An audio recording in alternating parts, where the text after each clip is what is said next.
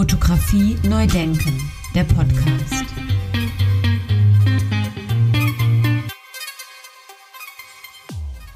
Schönen guten Tag und herzlich willkommen zu einer neuen Episode meines Podcasts Fotografie neu denken. Mein Name ist Andy Scholz. Fotografie neu denken bedeutet besonders für mich auch mit Menschen zu sprechen, die eben nicht nur Fotografie machen oder sich nicht nur speziell mit Fotografie beschäftigen. Darum haben wir Dr. Helmut Hein eingeladen, mit uns über die Bedeutung von fotografischen Bildern zu sprechen. Helmut Hein hat in Paris und Regensburg Philosophie, Literaturwissenschaft, Politikwissenschaft, Soziologie und Geschichte studiert und promovierte schließlich in Philosophie in Kombination mit Politikwissenschaften. Seit Jahrzehnten kann man sagen, ist Helmut Hein so etwas wie eine philosophische und kritisch denkende Institution in Regensburg. Seine Texte und Äußerungen haben immer wieder einen großen Wiedererkennungswert und regen zum Nachdenken an. Also Grund genug für uns, ihn auf die Bühne zu holen während des Symposiums ab dem 22. Oktober 2020, sofern das denn stattfindet. Aber auch umso mehr heute hier mit ihm im Podcast zu sprechen. Das Gespräch war mit Helmut Hein nicht nur wegen Corona eine Herausforderung, sondern auch tontechnisch. Er lebt nämlich sehr zurückgezogen in seiner Wohnung in Regensburg, ohne digitale Technik, also er hat kein WLAN, er hat kein Smartphone. Das Einzige, was er noch hat, ist eine Telefonverbindung. Und genau so klingt das dann auch. Aber lassen wir ihn jetzt einfach mal selber zu Wort kommen und beginnen wir das Gespräch. Hallo Dr. Helmut Hein. Sie sind ja, so kann man sagen, ein digitaler Asket, oder? Könnte man so sagen, ja. Also wirklich, äh, ich lebe in einer äh, rein analogen Welt.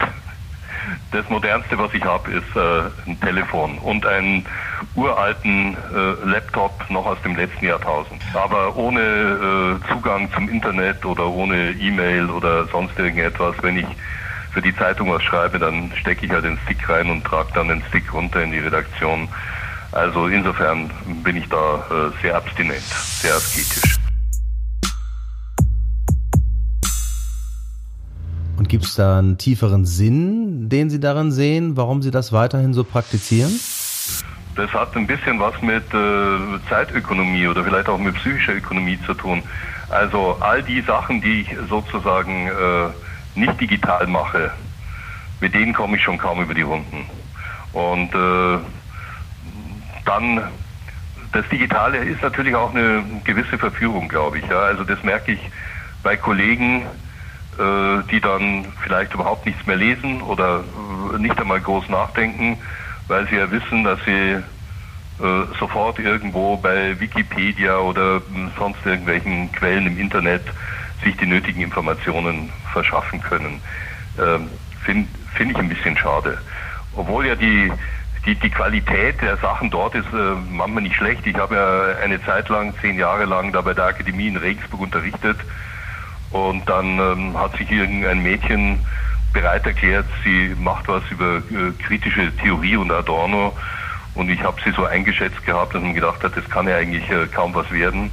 Und dann hat sie den Vortrag gehalten und ich war irgendwie äh, naiv, wie ich damals war, das ist 15 Jahre her, äh, ziemlich beeindruckt, habe das auch gesagt. Und ja. Äh, ihre ganzen Kommilitonen haben sich furchtbar amüsiert, weil sie einfach nur mehr oder weniger den Wikipedia-Eintrag vorgelesen hat. ich ziehe eben andere Weltzugänge vor oder auch Zugänge, äh, wenn man so will, zu äh, virtuellen Welten, zu Kunstwelten, die dann eher, eher analog sind. Fotografie neu denken. Es hat was Verführerisches, weil natürlich im Netz alles Mögliche da ist. Ähm, ich bin jetzt nicht äh, ein Kritiker des Netzes, der sagt, da ist ja bloß Blödsinn drin. Ganz im Gegenteil, wenn man da erstmal anfängt, da rumzusurfen, dann kommt man an kein Ende. Wobei das Interessante war, dass ich natürlich eigentlich damit viel mehr anfangen konnte, weil man eigentlich immer schon relativ viel wissen muss, um auch zu wissen, was man sucht. Es sei denn, man lässt sich halt einfach anbieten, was irgendwelche Maschinen dann meinen, dass wenn mir das gefällt oder wenn mich das interessiert, dann könnte mich ja auch was anderes interessieren.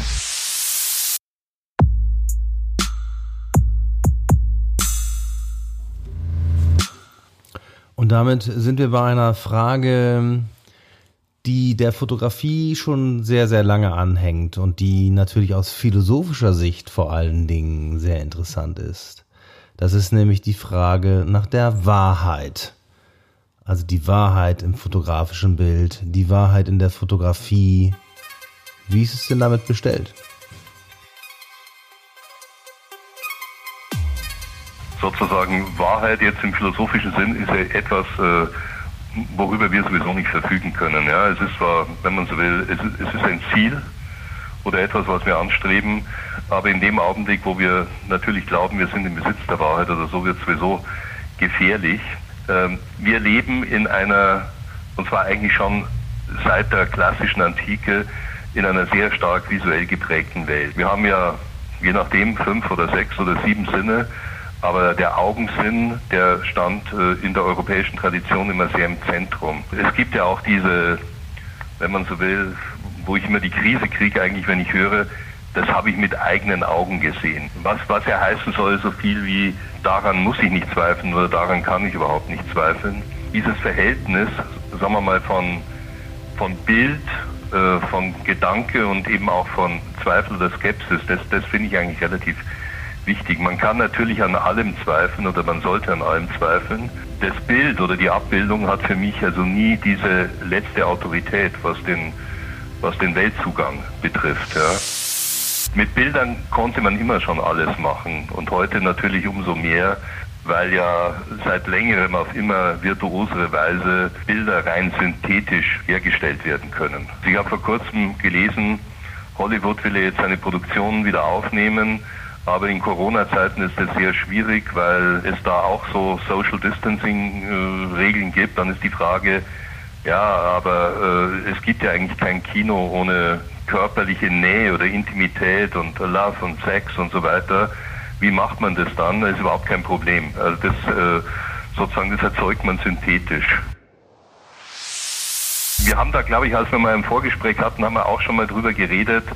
Ähm, wenn man Leuten Porträts von sich zeigt und fragt, äh, wo erkennst du dich wieder oder sozusagen wer bist du, dann wählen sie ja normalerweise nicht das jetzt in ihrem Sinn rohe oder authentische Bild, sondern sie wählen ja eigentlich immer das bearbeitete Bild. Ein Bild, das durch Photoshopping-Maßnahmen gegangen ist, das erscheint ihnen in Anführungszeichen wirklich oder angemessener äh, als ihr wirkliches Bild große Fotografen der Vergangenheit haben sich immer viel dafür eingebildet, dass sie gesagt haben, ja, ich warte auf den richtigen Moment oder so, ja. Aber der richtige Moment ist natürlich, wenn man so will, ein Konstrukt, oder? Also sie, sie warten darauf, bis ihnen die Realität etwas bietet, was sie zeigen wollen. Und wenn man, wenn man jetzt ein bisschen weitergeht, von der Fotografie weggeht, also zum bewegten Bild, zum Kino, da ist es ja so, die Wahrheit liegt ja da nicht in den einzelnen Bildern, sondern liegt ja immer äh, in dem Zwischenraum. Also Wahrheit meine ich jetzt zynisch.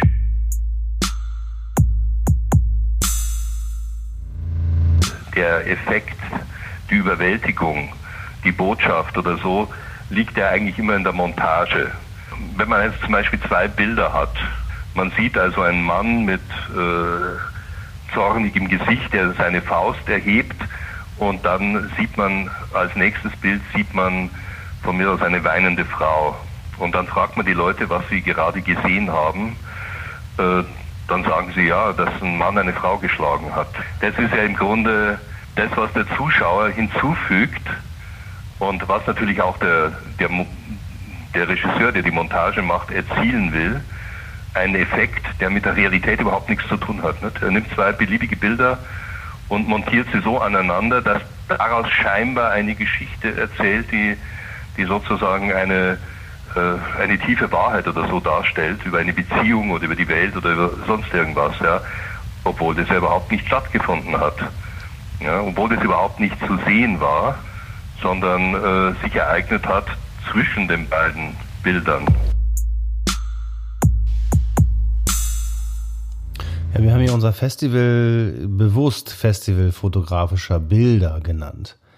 Machen Sie eigentlich einen Unterschied zwischen Fotografie und fotografischen Bildern? Fotografie und Malerei wurden ja im 19. Jahrhundert relativ rasch Rivalen eigentlich. Ja, die, die Maler hatten äh, das Problem, dass sie meinten, dass ihre Kunst vielleicht überflüssig wird, weil ja die Fotografie all das leisten kann, Porträts, Landschaftsdarstellungen und so weiter, was sie vorher gemacht haben. Und die Fotografie wiederum hatte äh, eine Ambition, über die reine, scheinbar mechanische Abbildung einer Realität hinauszugehen und halt eine eigenständige Kunst zu werden. Also im Grunde äh, das zu werden, was Malerei immer war. Ja? Ein eigenständiges und eigenwertiges Bild.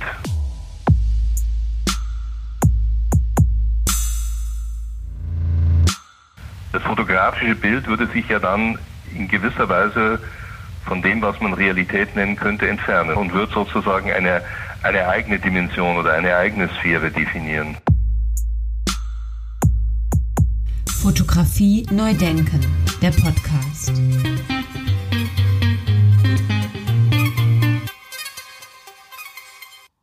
Ja, vielen Dank, äh, Herr Dr. Hein, bis hierhin. Und kommen wir jetzt abschließend zu einer Frage, die wir immer wieder gerne stellen und die immer wieder gerne beantwortet wird, kann man sagen.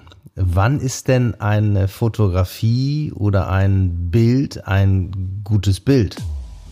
Es gibt jetzt im Bereich der Philosophie, also einer der Philosophen, die für mich sehr wichtig waren, äh, aus der Zeit der Aufklärung, aber eigentlich äh, ein großer früher Kritiker der Aufklärung war Johann Georg Hamann, und er hat gesagt, äh, jede wahre Sprache ist unverständlich. Ja?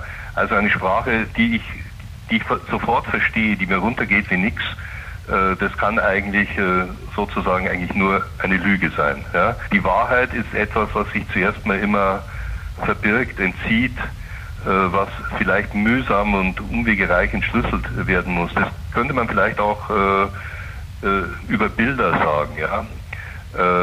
Ein Bild, das sofort eine starke Präsenz hat auf den ersten Blick, ist vielleicht ein Bild, das, äh, dem man mit Misstrauen begegnen sollte. Und äh, vielleicht sind die Bilder die besten Bilder, die äh, sehr lange brauchen, bis sie sich enthüllen sozusagen, bis sie sich zeigen und das zeigen, was sie darstellen wollen. Äh, ich kannte mal einen Maler aus der Region, der leider schon gestorben ist.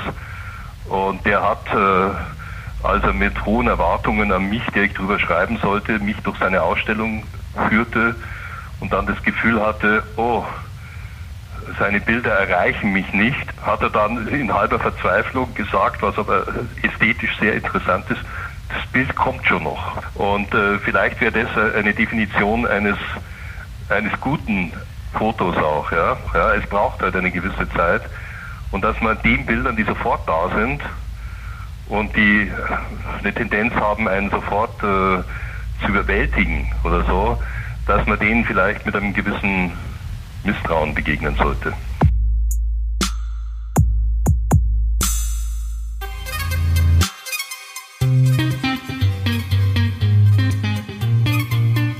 Sehr schönes Schlusswort, Herr Dr. Hein. Vielen Dank.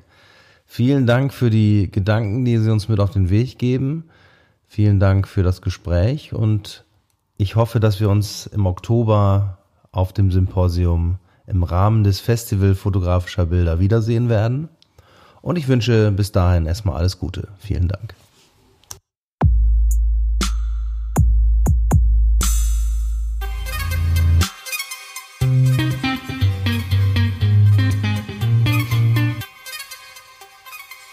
Ja, liebe Zuhörer, vielen Dank auch an Sie fürs Zuhören. Weitere Details zum Festival finden Sie unter www.festival-fotografischer-bilder.de. Vielen Dank an Martin Rosner, vielen Dank an das Festivalteam und ganz besonderen Dank an das Kulturamt der Stadt Regensburg, die maßgeblich das Festival fotografischer Bilder unterstützen. Ich wünsche Ihnen noch einen schönen Tag und hoffe, bis bald. Auf Wiederhören. Ciao, ciao. Fotografie neu denken, der Podcast.